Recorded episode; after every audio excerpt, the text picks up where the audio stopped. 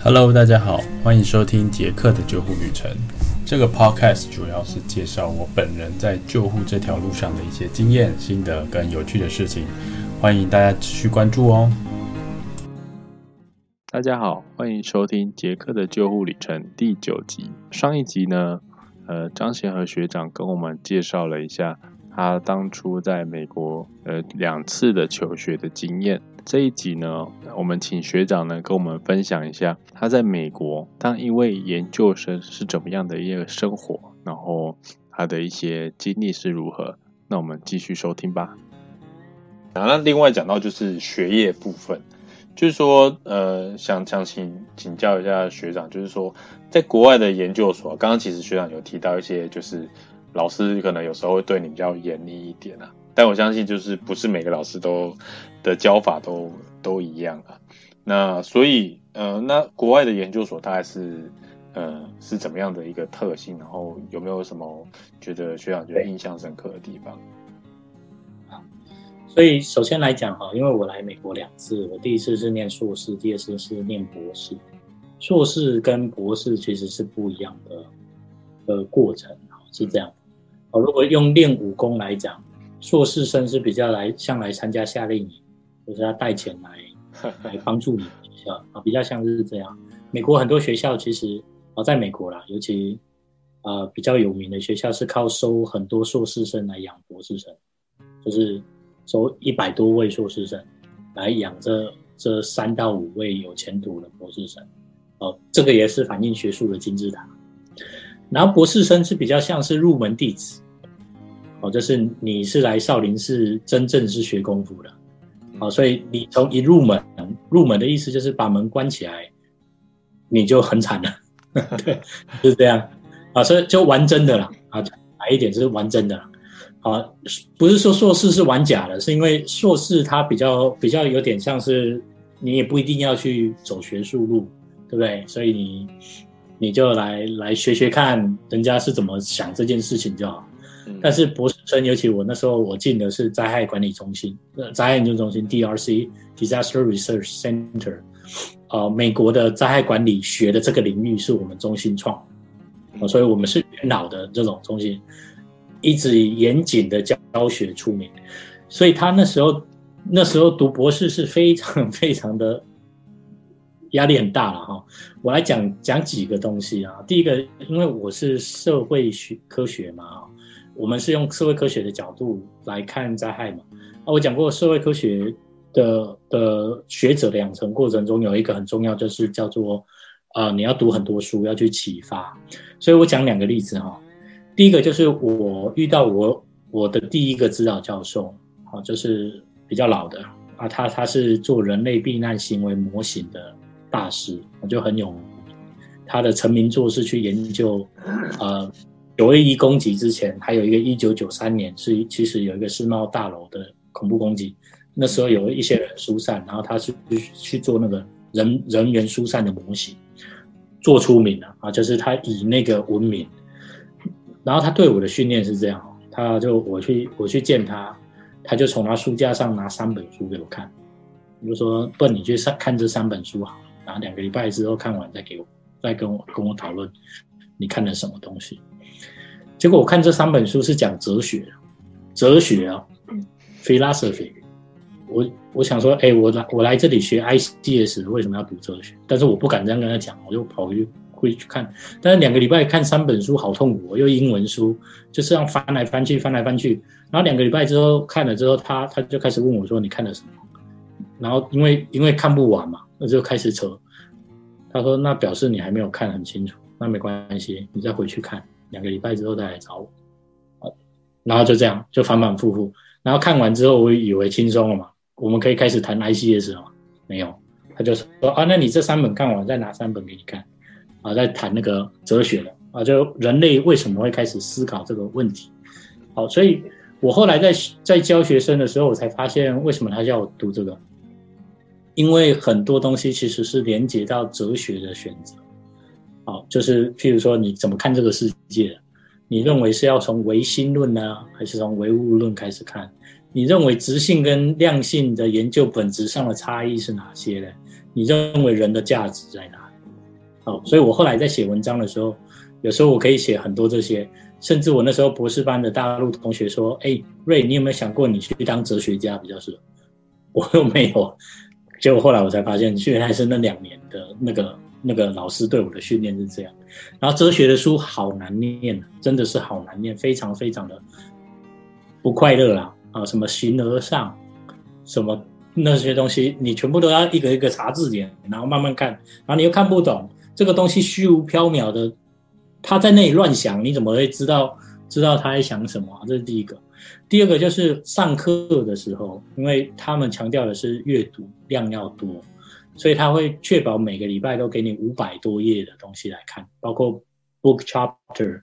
包括三篇 paper 啊，五百多页给你看。我那时候一直很自卑啦，我因为我是外国人嘛，然后我遇到遇到我同学都美国人，我一直以为五百多页是我自己的问题，我看不完。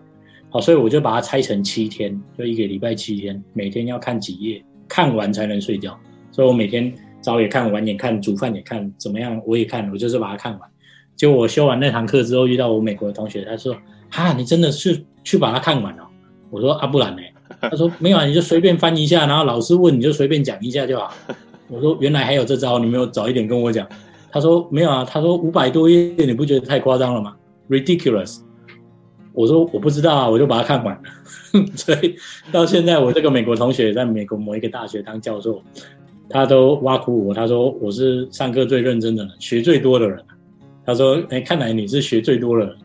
因为因为他说没想到你每个礼拜你把这五百多页都都给看完，好，所以五百多页连美国人都受不了。但是但是这个过程就是这样这样。好，这是第一个。第二个就是研究的方式其实是很自由。我我第一个学位是硕士，我讲过它就是有点像夏令营的的感觉。好，所以呃，我首先讲我我无意贬低任何一个人来美国。”美国读硕士的这个过程啊，我我要讲的就是跟我的博士比，好，当然拿了一个美国硕士也是很不不容易的事情，但是我跟我的博士的这个过程来比，我的硕士学位比较像是夏令，让你去知道你想要做什么，所以我硕士的时候，我老师比较愿意会引导我，告诉我怎么做，博士不是，博士我老师从来不跟我讲我要做什么事情，每次我问他说，哎，那我要做什么题目？他说：“这是你的博士论文，你要自己去想。”所以我就在那里想，所以我我也不啊，应该是讲不会演的跟大家讲，我光是想我的研究问题想了两年半，就每天都在这里想，然后同时要读那些哲学的书，然后那些哲学的书根本就跟我的灾害管理、灾害应变、ICS 没有关系嘛。啊，每天读这个东西，然后上课的东西，然后接下来还要去想你的研究题目，哦，所以这是很不一样的地方，就是他。他尤其培养博士生，他不会不会想要给你的题目。当然，这是社会科学的过程，自然科学我不知道啊。对，所以我讲的是社会科学然后硕士的部分是比较有有盖的，博士是没有。然后第三个就美国研究所的特性，其实因因为我我的硕士跟博士是两个，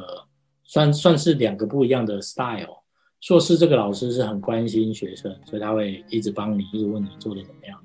博士这个是是放任，他就是要看你的结果。反正两个礼拜来，你会不会你就跟我讲，啊你不会你就回去。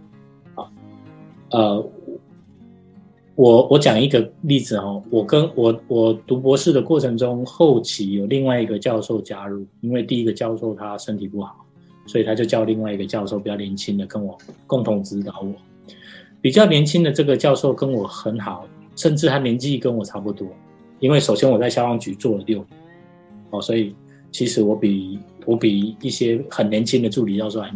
还呃就差不多了，或者比较老一点。所以我第二个助理教授其实他他是把我当成同辈的这样子，就所以他平常可以跟我聊天，他叫我都是叫我兄弟，叫我 buddy，说 Hey buddy，what's up？啊，我在做什么这样子。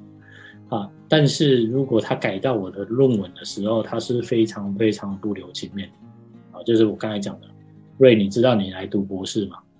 瑞，你知道你写的东西有硕士的程度吗？好，我再讲一次，我不是轻视硕士，而是说我在博士的那个过程之中，比我读硕士的时候辛苦很多。然后我老师确实说，你知道你是来读博士吗？啊，这样不是来读硕士。好，所以我们师生的关系是这样，就是私底下很好，但是好的那种程度不会像是朋友勾肩搭背这样，就是你可以跟他聊天，但是到一定的程度，他就会说哦够了，他需要他的 space，他没有不可能跟我，不可能说你你礼拜天还会去他敲他家的门的，不可能。好，就是就是很 close，他是好人，他也觉得我是好人，就这样。但是在正式的的文章在改的时候，他是我最严厉的批判者。所以经由他的批判之后，我的博士论文在口试的时候，除了另外一位也是以严厉批判为名的口尾会对我的东西有批判之外，其他都没有意见。因为因为其他的就觉得你都已经做到这个程度了，他就是只问我我是怎么做的啊，所以大概是这样。所以师生的关系就是私底下可以不错，没有到很好。但是公公公开的或者是正式专业的话，其实是非常的严格啊。所以我一直在讲，我那时候是个学徒啊，就是一个入门弟子，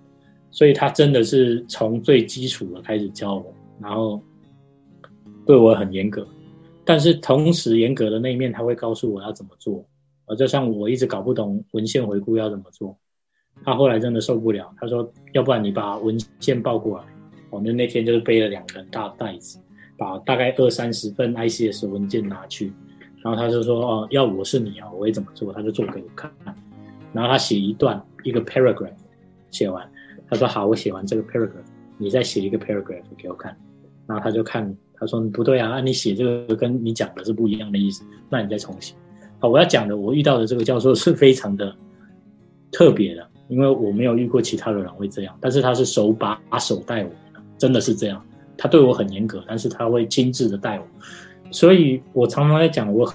的是第一个，就是我遇到的第一个老师，他是希望把我变成一个通儒啊，就是我们中国人讲的通儒，就是呃儒家的儒啊啊通就是交通的通通儒，他希望你去对很多东西有一个广博的认知。第二个真的是来来像做做研究家教班这样教我。就从头开始，从 introduction 开始怎么写，abstract 怎么写，好，他就是看着你写啊，你不行就叫你重写，重写几次之后你还真的不行，他就示范一次给你看啊，他这么带我，所以呃，我在博士班毕业之后，我来自己带博士生哦，其实我的博士生还蛮喜欢我的，就是我的两个博士生，他们一来是觉得跟我学很多，啊，二来因为我以前的过程蛮辛苦的，我又不愿意。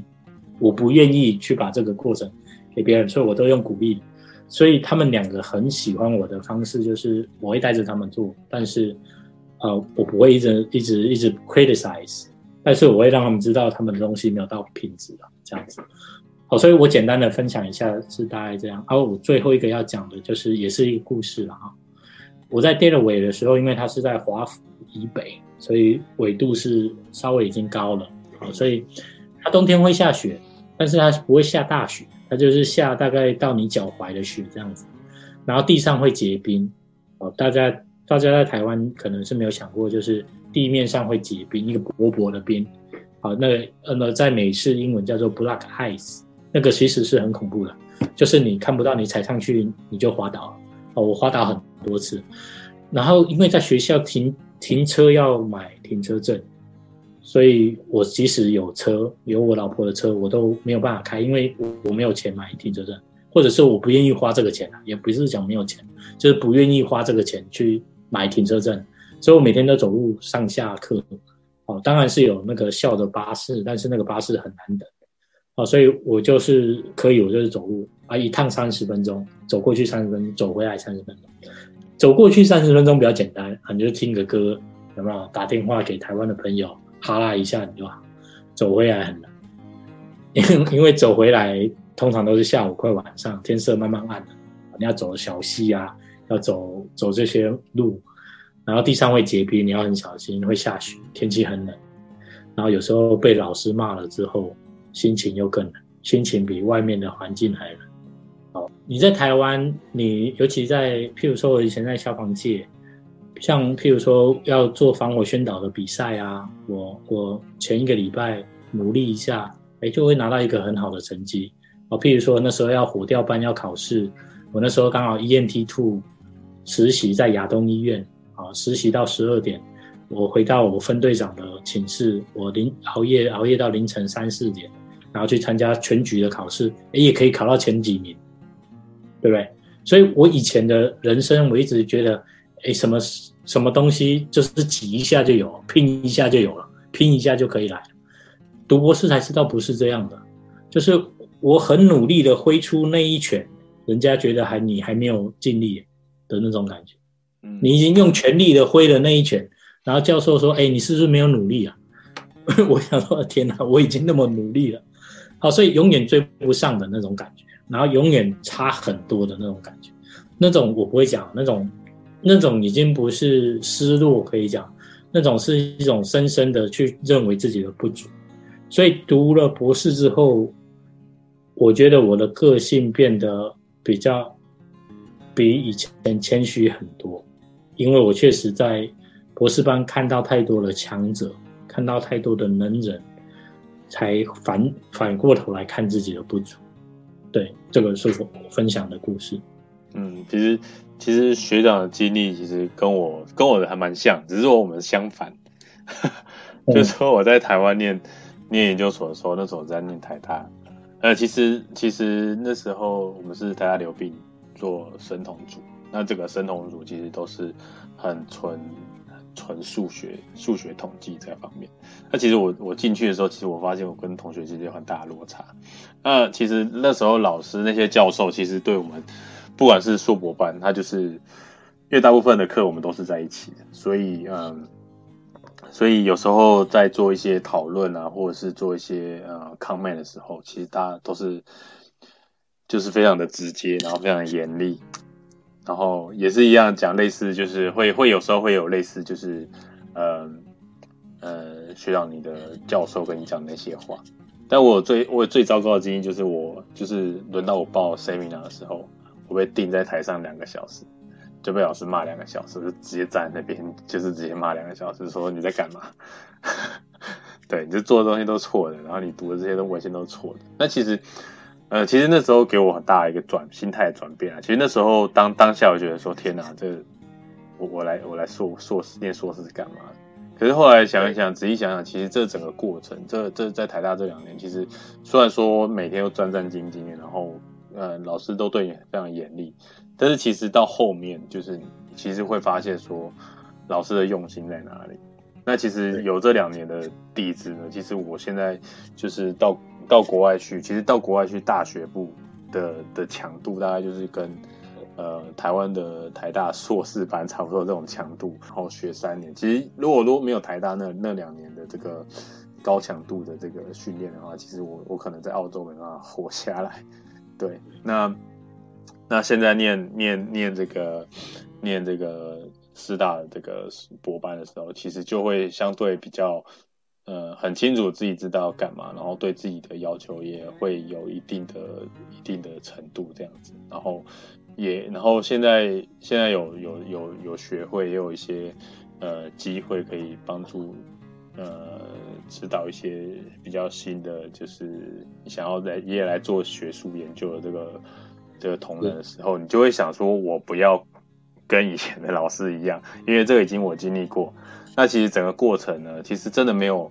我觉得学长是很幸运啊，就是有人愿意就手把手带着你做。那其实，在大部分的研究所里面，其实是没有这个机会的。所以，其实现在，其实我会觉得说，如果有机会的话，就是我们会就是把我们的痛苦转换转换，然后把它这个变成，就是让变成他们的推力，然后就是把这个把这个学学术啊研究的东西变得比较容易。比较容易入门这样子啊，我我再补充一个哈，我我我后来在想，为什么我老师会对我这样？可能跟我刚去读书的时候有点白目，一句话一件事情有关的哈，就是那时候新生训练，就是不是新生训练的，就是大家聚起来聊天嘛，嗯，呃，老师都会问，就像孔子有没有“何不各述己志”有没有？你要干什么？你想要做什么？哎，你拿这个博士要做什么？哦，我其他同学有一个是在联合国上班的，他就说他就是联合国给他三年的奖学金嘛，反正读完就去做联我就是讲到我以前的梦想，有机会我想要当教授，如果能够在美国也不错，我就这样跟着。然后我我后来我的教授跟我碰面，他在问我是他在做什么，我就说，哎，我想当老师，我想当 professor，这是我的梦想。然后以前也是也是觉得哎，在美国也不错，哦，所以这部分啊，请老师好好的教我，就是因为因为我知道我的程度还差很远。我们台湾人都都会讲，怎么讲？都会先讲自己啊，比较自谦嘛。我说我之前都还差一点，请老老师好好的教。然后，然后我还想一想，可能那时候他听到我讲这样，他就已经把袖子卷起来，你知道？他说：“哎，太好了，原来你想啊，少林寺传了那么久，没有一个真正是来，呃，类似开个开个玩笑，我们传了那么久，没有一个人真正是来学想要学功夫的。原来你想学啊！” 所以就五就来，好，所以我后来想，就有点像电影的那个情境，有没有？把袖子卷起来，原来你真的是想学。然后我那时候毕业的时候，我的导师啊，比较年轻那个，他请我去喝个啤酒。他说：“嘿，Doctor，他现在就叫我 Doctor，因为我毕业之后，他就，嘿，张博士，来喝个啤酒怎么样？”我说：“好啊。”然后他就跟我讲说，他觉得我很不简单，就是他不管我怎么骂我，我都不会不会退缩。他说很多人被他骂个两次就生气了，甚至跟他翻脸说：“哎，你干嘛？为什么要这样？”就跑了。然后我就在那里一直一直啊，好，你一直骂我，算了，我做不好，那我下礼拜再来。啊，下下礼拜不行，就再下礼拜来，就连续五年，他这样一直一直说我，一直说我，我还有办法撑下去。他说我的这种特质是他没有见过。好，然后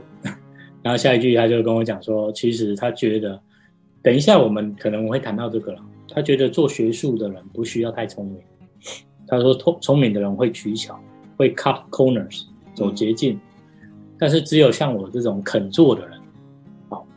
才才有才有机会去找到一些人家找不到的东西。因为他的本质是一个探索。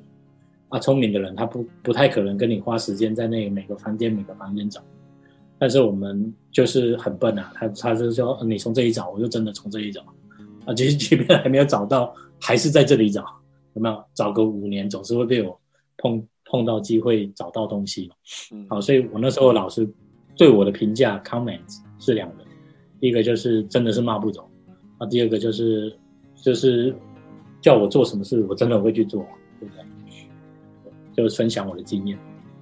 对，其实我觉得真的就是。就是念研究所的时候，你有时候会需要知道说，你真的为什么要念这些？为什么要念研究所啦？或者是为什么要念硕班？为什么要念博班？因为有时候你中间遇到挫折的时候，你就会就会问问说，为什么我我为什么我在这里？有时候会这样。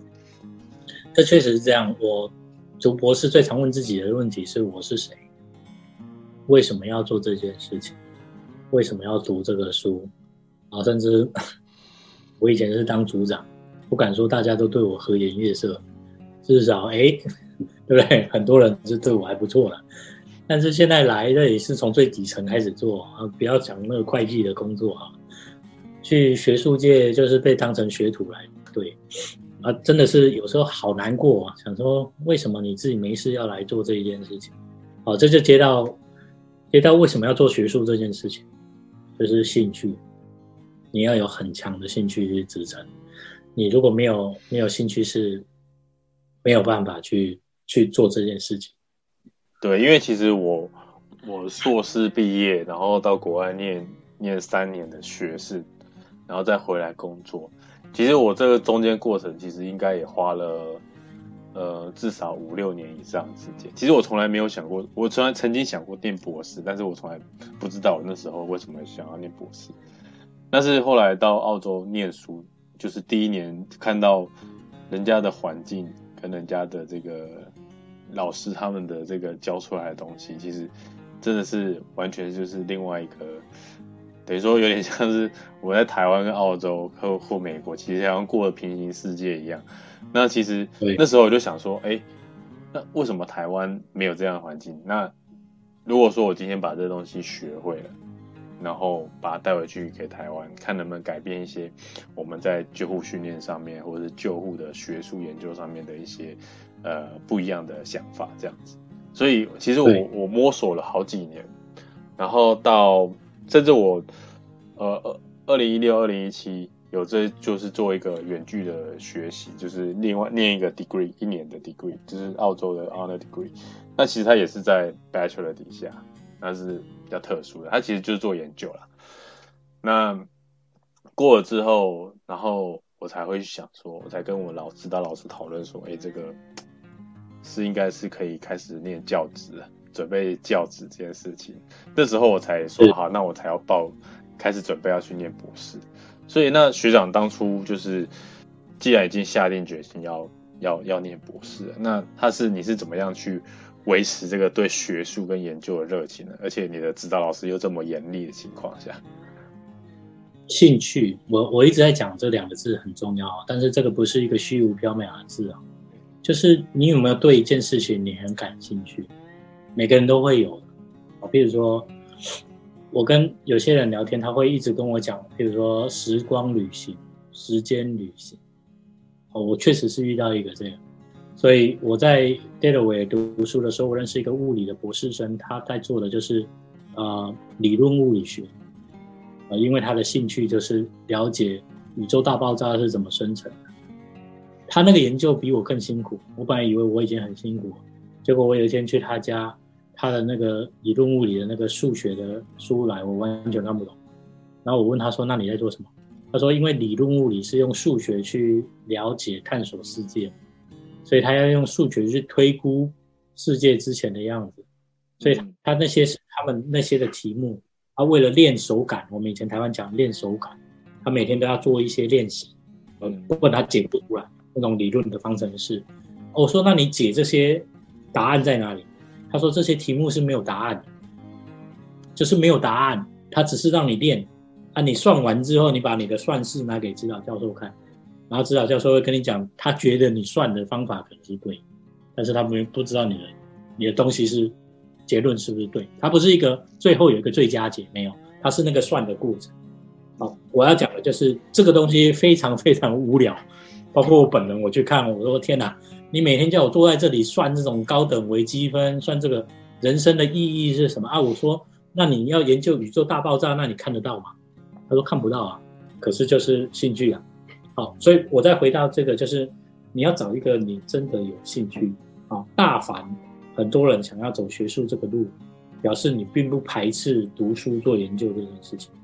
对不对？这最基本的。如果你的兴趣是看漫画，你的兴趣是往往外郊外走，也是很好啊。那你就是往那个方向发展也不错啊。但是如果你真的是想要从学术方面走，或者像刚才 Jack 讲的。哎，你甚至之后想要当学者、做研究、当教授，你一定会对读书、读书、做研究、跟人家讲话这件事情不会反对。好，那你如果不会反对，你就要开始去想有什么东西你会真的很想要去知道。好，所以我来分享一下哦，我对 ICS 的了解是在二零零四年那时候有一个泸州大喜事的胡子，对，那时候我是抢救科的科员。然后火警之后，我以前的的局长现在过世，前局长、前消防局局长，他找了石富元医师来我们消防局演讲。石富元医师一直在讲 ICS 是一套体系，要怎么做。那时候我就觉得，喂，哎，好好奇哦，就是在应变这个东西，好像是一个很很有秩序的东西，但是又容许一些弹性去做别的事情。我那时候了解是这样，所以我就自己开始在看书。啊，当然，我第一次来美国留学是因为，因为王教廷的那个案子他殉职了，我要做一个火山安全管理制度，所以我硕士论文没有机会去探索 ICS。讲白一点是这样。博士论文我一进来，我老师我是就是他不会告诉我题目嘛，我就找来找去，我就跟他讲说我要做 ICS，他说好啊，那做做 ICS 你要怎么做？然后他就一直逼我往前走，往前做。我后来才发现，其实这个过程很好，是因为第一个题目是你自己选的，所以你就算你找不到路的话，你也会自己去找，因为这你自己选的，你没办法后悔。好，所以兴趣这件事情会影响到你以后读研究所的这个过程，因为你遇到很多挫折的时候，就像我刚才跟雨桐呃 Jake 在谈的，就是你会一直问你自己是谁，那你为什么在这里？你为什么做这件事情？如果回到最源头，你是选了一个你有感兴趣的题目啊，你真的要把它搞清楚的话，你后面那段路会比较容易走下去。啊，相反的，如果你一进去，呃，就是，哎，老师这里有研究案，那你来帮老师做这个研究案，做完了之后你就可以毕业了。这看起来好像是一条比较简单的路，但是简单的路通常是会走的比较久，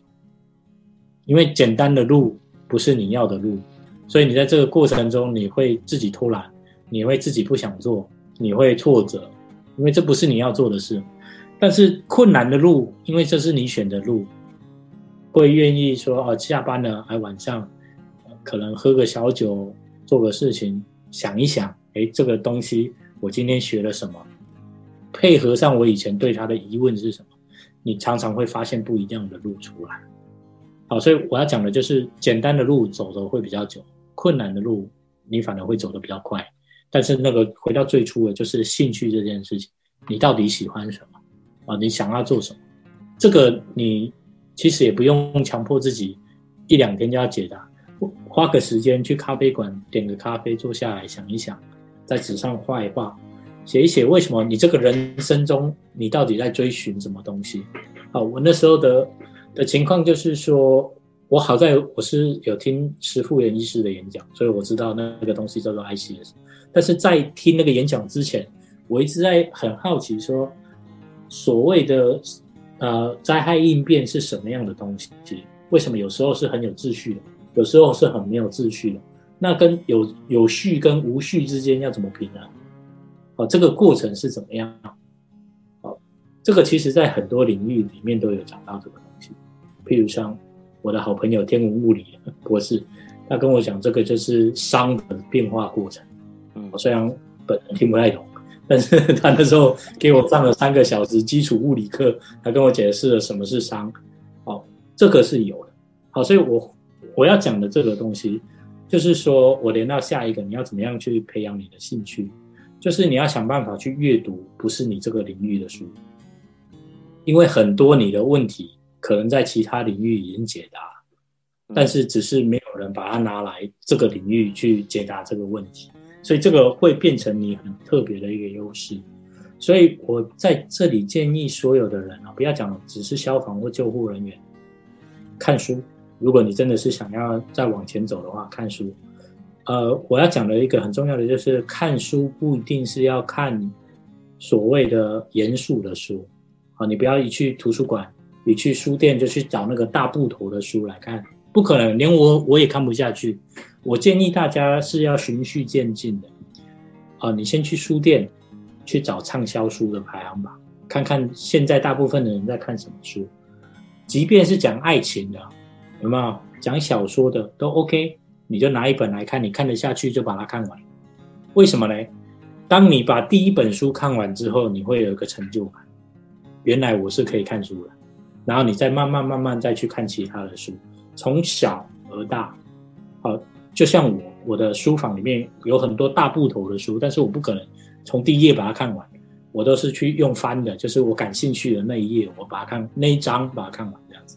好，所以培养阅读的习惯，好，就是先从简单的阅读开始。看漫画也不是一件坏事，我先讲一下，看漫画不是坏事。如果你能够在看漫画的过程之中，第一个。能够让你培养一个自信，你可以真的把一本书看完，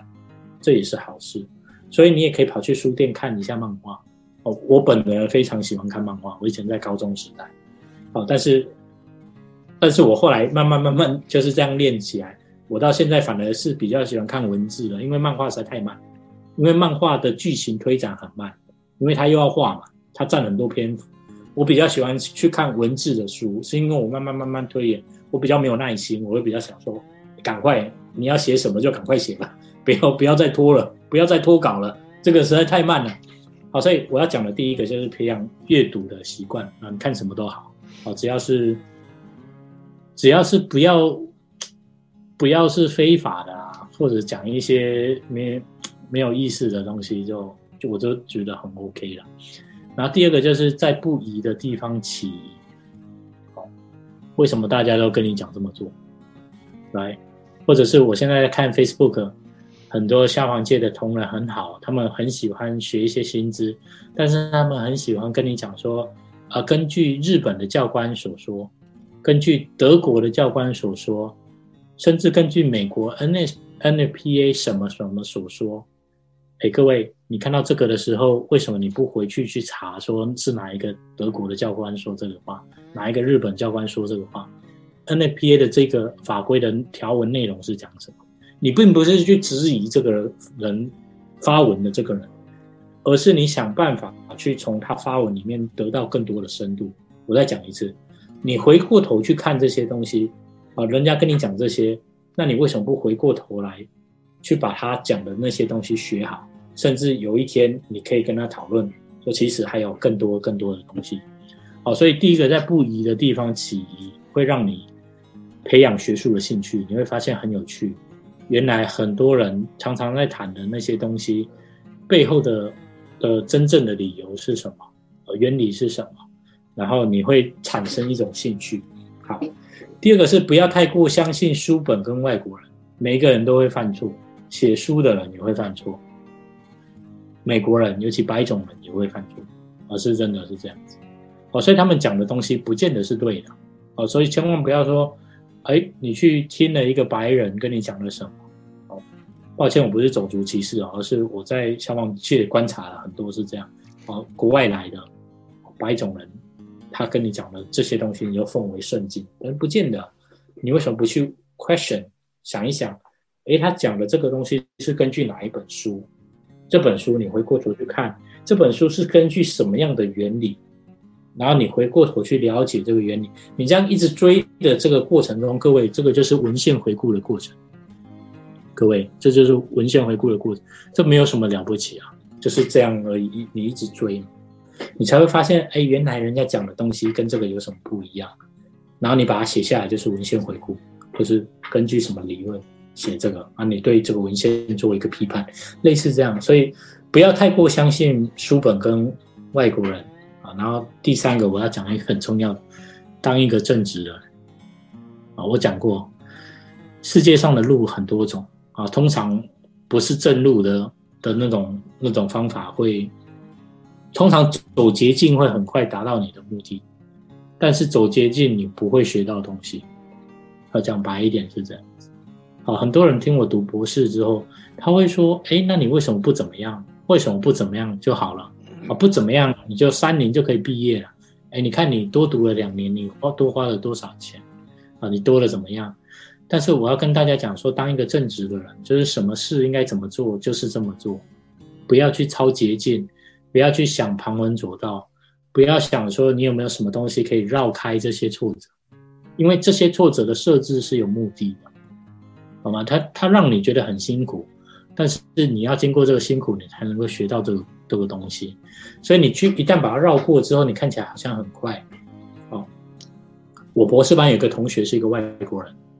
他一直很在意毕业的速度。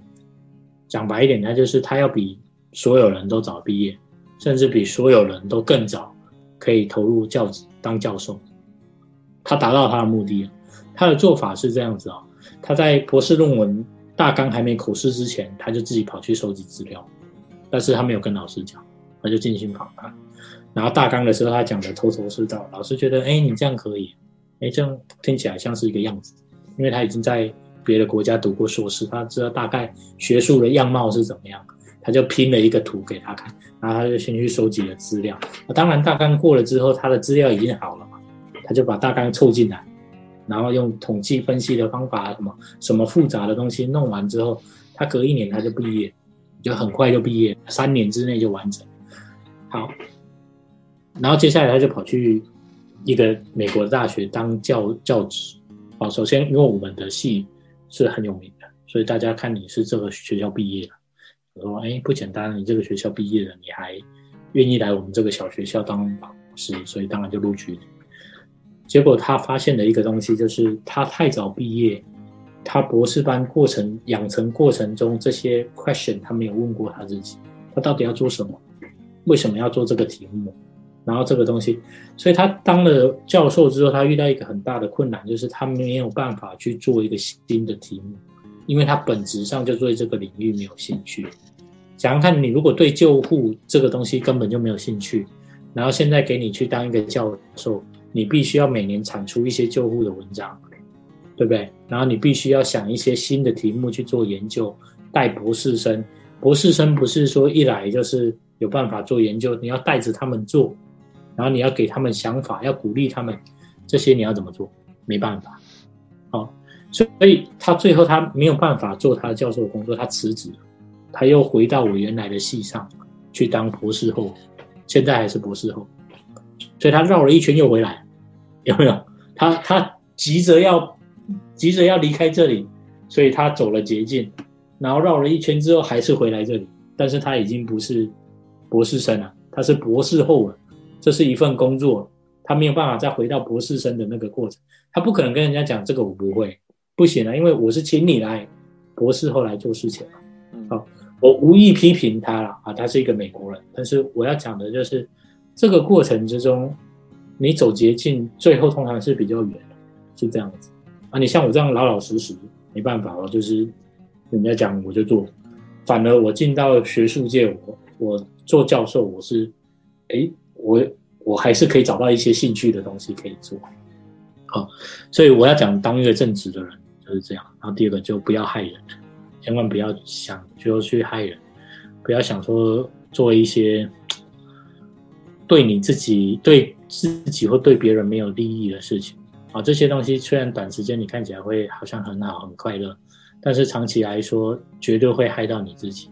啊。所以我才讲说当一个正直的人。其实我会想到这个东西，跟呃，我看台湾的一个作家叫杨照，他有写一本呃一套书，叫做《当一位正直的人》，你们大家可以去看，有上下集，非常好看。那本书每一个章节是一个观念，每个观念他会用一个故事来来讲，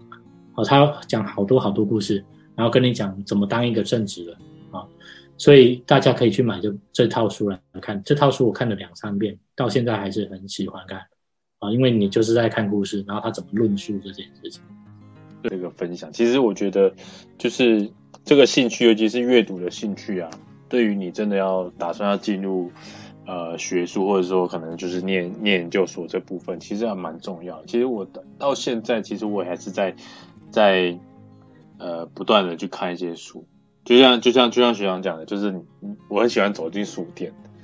因为就是就是感觉好像自己自己好像有点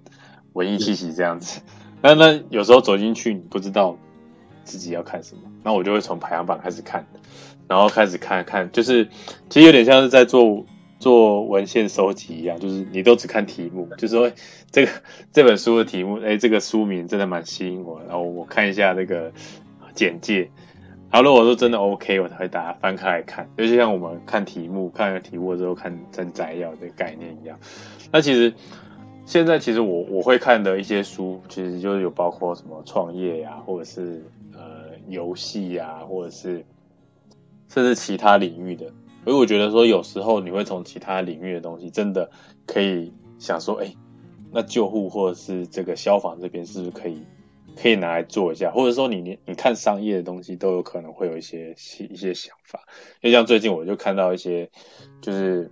有关棒球统计的东西。其实我觉得也许这些东西，呃，与其我们一直在就是呃纠结那些那几个 KPI 那几个百分点，不如我们也可以看就是人家棒球是怎么看这些球员表现啊，或者什么球队表现这些，也许也是一个新的想法，对啊，所以我觉得说。真的就是学长讲的很重要，就是说你必须真的要培养看书的那个习惯。那其实另外一个，我觉得现在比较稍微有点难的，就是呃，大家滑脸书啊，或滑 IG，然后大家就会分享一些东西，然后觉得说，哎，这个这是素食啊，就是滑一滑，然后就好像有看到一些新知，但是其实老实说，有些就是大家转来转去，你其实没有真的呃看过这里面的东西，或者是。呃，了解它里面的背后的意义，然后你就就去转。其实我觉得有时候会会会会失去掉一些，就是呃机会，就是说你你必须去去去看，就例如说有有有些学长很常会分享一些国外的 paper，或者说哎医生讲说哎这个 paper 怎么样或什么，然后他们就分享了。那有时候我觉得说哎这个这好像对我来说好像哎这个好像对我来说哎这个真的没有什么太大帮助。老实说，就像我我在澳洲念书的时候，我们做到大商这门课，那我们报告就是说好，那你要去讨论那个。减商系统，然后我做的就是减商系统，那我就发现，哎，我以前都一直认为只有 star 减商，我觉得全世界只有一套 star 减商，那也是就是以前的教官说什么，就说我就信了这样子。那其实后来发现，我做了研究之后发现，原来这个 star 减除了 star 减商还一堆，哦，光澳洲就有好几个减伤法，然后每种减伤法就会说，哎，这个减伤法它其实有 evidence base，还有些减伤法它没有。它没有实物的那个，然后你就会看说，哎，到底哪一个减伤法是比较有实证的这个证据？这样子，我觉得说这个东西就是对我来说，这就是 有趣。我觉得，呃，呼应学长讲，就是说你在这个过程中，其实你是一步一步很扎实这样走下来的时候呢，其实你在呃。同一个领域，但是有很多不同的主题，或者是你甚至要跨领域的时候，你要去做这些研究的时候，其实对你来说都是驾轻就熟，而且你比较容易去去做一个融会贯通的资资讯的整合。这样，大家看我不是一出来我就是当博士了，我不是一出来就当教授，我第一份工作是板桥分队分队长。啊，我讲实话是这样，我是去做实务的，甚至甚至我我还进火场啊，我跟大家一起去打火过啊。啊，坐在路边喝保利达，这些我都看过，这些都做过。好，所以我要跟大家讲的就是刚才 Jack 讲的很好，就是多看书。啊，刚才 Jack 刚刚讲他的棒球投机这些东西，我再举一个例一些例子让大家去思考啊，就是灾害应变的本质是什么？就是组织一群人去应变灾害。那组织一群人这件事情，其实在商业、在社会学、在政治学。里面都已经讲过了，怎么样去组织一群人，所以这并不是一个很难很难理解的事情，只是从来没有人把这两件事情想想在一起。好，我再举一个例子，我们在常常在讲救护车要不要收费的问题，这个是跟什么？跟商业模式有关系。你要怎么去把救护这件事情变成一个商业，变成说你这个救呃消防局或民间，像美国是有民间救护公司能够赚钱，然后客户能够满意。这里面就涉及说客户满意度的提升啊，还要怎么样去改变派遣的模式啊？啊，甚至你看那个台湾大车队，你去你去看他现在有语音轿车、A P P 轿车，有什么轿车？我不是帮他广告，而是说，如果连台湾大车队可以做这样，那我们的指挥派遣中心是不是可以去思考，去运用这样的商业模式，去减低人力的成本，进而提升我们的效能，类似这样子。好，所以这这两个例子举例来讲是这样，所以很多东西其实知识已经在那里哈。所以我要分享的第二个点就是所有的知识知识啊，你其实学到后来是同一个东西，它所有的东西是串在一起的。好，所以我不想掉书袋，不过很多学者讲学到后来都跟都会跟你讲说，其实他的所有的知识都是一以贯之，就是他已经学到那个知识的最后的本体，英文叫做 body of language。所以你把 body of language 学会之后，所有的东西其实你看起来都是一样的。消防跟救护到底有没有博士？其实在美国的情况是没有，就是消防跟救护目前在美国还没有博士。我先讲一下我以前服务的奥克拉荷马州立大学 （Oklahoma State University），它的博士全名叫做呃 Fire and Emergency Management Administration 啊 Program。哦，就是消防与应急管理的的博士班，OK，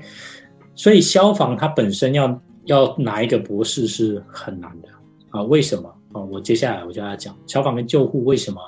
在美国的情况是很难做到博士，因为消防跟救护如果你不去做延伸的话，它本质上是技术性的工作，就是你怎么做这件事情。消防你要怎么样打火？好，所以消防的一个大的问题是 fire fighting 这个问题，就是你要纯技术性的救火，它继续往上延伸，是走到另外一个领域，叫做火灾工学 fire fire 呃 fire engineering Fire Protection Engineering 啊，这个有博士，但是在管理系统的这个本身、战术运用这个本身，还没有足够的学者是有办法把它提升到博士的程度，就是没有老师可以教你啊。就是讲白一点，你如果要读消防的博士，目前只有少数的学者，包括我本人，是想办法是用其他领域的知识啊。我讲过了啊，你去救火的本身就是跟组织有关系。所以我可以引用社会学的组织行为理论来帮你带你做完你的博士博士的课程，但是美国这样的学者还太少。救护也是一样，我讲过我在以前的课程，我创过一个叫 EMS Administration 应急呃救护制度的管理。啊，这个我在准备课程的当中，我发现好困难，因为我找到的 paper 不是太学术的，就是都是 MD 写的。医生写的啊，怎么样提高存活率啊？啊，在在运送过程之中用什么样的药会怎么样？类似这样的，但是很难有人是从行政管理的角度、博士的角度去把理论做一个延伸，然后进而套进救护的这个东西里面。好，所以像 Jack 刚才讲的，哎，你这个减伤分类系统不止 Smart，还有很多。那减伤分类系统的东西的本质是什么？本质是哲学里面讨论的价值取舍。啊，我以前在学 EMT Two 的时候，我老师教我一个东西叫做“见死不救”原则。见死不救，死了就不要给他资源了，我们把资源留给别人。那为什么是这样子？我那时候一听到很 shock shock，真的心里面很震撼。大家如果去看之前在台湾很红的有一个叫做《正义：一场思辨之旅》这本书，它在第一章里面，他探讨人的价值。你要杀五个人救一个人，还是你要杀一个人救五个人？如果我这样问的话，大家会觉得，哎，很简单啊，当然是两全相害取其轻嘛，就杀一个人就救五个人。好，那他下一个问题是，那你要杀一个守法的人去救五个犯法的人，还是要？杀五个犯法的人去救一个守法的人，怎么办？开始遇到困难，所以一样的东西，如果你可以从这个理论哲学思辨开始去思考，然后进而去追踪这个思辨，哦，最简单的就是这个 Michael Sanders 他的 publication 里面讲这个有关价值取舍的所有的文献里面，你去把它读完，然后你去找说。有没有什么学者引用他的这种哲学思辨到什么领域里面去？举例在商业模式上面，哦，为什么西方的人可以靠着呃亚洲的东南亚的人，西呃制造废水，有没有提高产能，每天加班卖干，做到最新的科技产品卖给西方的人，享受便利的生活？啊，类似这样的辩论。你从这里开始追，就是一个很好的博士论文，你就可以开始去讨论为什么减伤分类系统的本质是什么，为什么要做这些事情？因为它背后建构的体系、哲学体系就是价值取舍、人命取舍，应该要先救谁，不应该先救谁。这个东西现在越来越多，因为大家也知道，美国这个 COVID 的疫苗要出来。疫苗一出来，第一个问题就是谁先打，谁谁后打，谁可以先不要打，类似这样。那这个体系是什么建立？好，美国的美国很厉害的人很多，我相信他不会盲目发放。那至少会有一些人写一些 paper，告诉你说他认为靠什么样的数学模型计算出来怎么做，这就是你的博士论文。你就可以用他的数学模型来建构你认为的自己的减伤分类系统。啊，这是我的一个反馈。嗯，对，对，真的就是就是做做研究或做学术，其实到后面就是你会去思考。所以，呃，当初老师就是学长，你老师给你的哲学书，或者说我们在在博士班，就是也有一门课叫哲学课。其实你就会开始去思考说，哎，其实你不就不不是说一头栽下去，然后做研究，然后做 paper，然后就出来这样结束了。但是你会开始去思考比较深入的问题，就像就像学长这样子，呃，这样的思考者的的训练。但是这个东西绝对不是说，呃，你一个晚上就就会变成这样，变得跟学长一样这样。就是你必须真的去去看书，看完书之后你要去思考。所以你在整个过程中你会不断的去去思考。其实我觉得说这个在。呃，在国外的，甚至像像学长在美国，或者在我在澳洲，呃，我们的经历就是会让你在看这个这个很像很很一般，就是看一个书，看个 paper，但是其实背后的一些思考问题，其实会不断的会刺激你去去建构这样的一个思路。我觉得我觉得这样子是其实是还这大家可以还蛮可以推荐给大家，就是试着去练习看。虽然说一开始很难啊，但是我觉得说。相信你可以找到一些志同道合的朋友，然后大家互相坐在那边开始讨。我相信，呃，国内其实有很多呃对消防或对救护有兴趣的的的学长，你们一定会有时候会聚在一起开始讨论说，哎，我觉得今天这个怎样怎样怎样，那我觉得怎样可以可以做更好。那那其实，在做研究也是一样，就是我们也是一样，几个同学坐在一起，然后开始呃。可能是我觉得说越跨越跨领域的越好，就是说，因为它会不断的刺激给你一个新的东西。像说我们现在博班，我们班上，呃，像我念救护的，那有念长照，有医生，有中医师，有学校老师，然后也有营养师，有护理师，所以我们全部聚在一起的时候，我们讲话的谈的内容就会互相的，就是会给大家一些刺激，这样子。我觉得这，我觉得这是不错的一个一个一个方式啊。以上就是这一集的内容，感谢各位的收听。如果各位对于内容呢，或者是其他的问题想要询问的话，也欢迎留言或来信，我们会尽快跟做回复。希望各位可以持续的关注这个 podcast，也希望可以帮助到更多的人。那我们下次见哦，拜拜。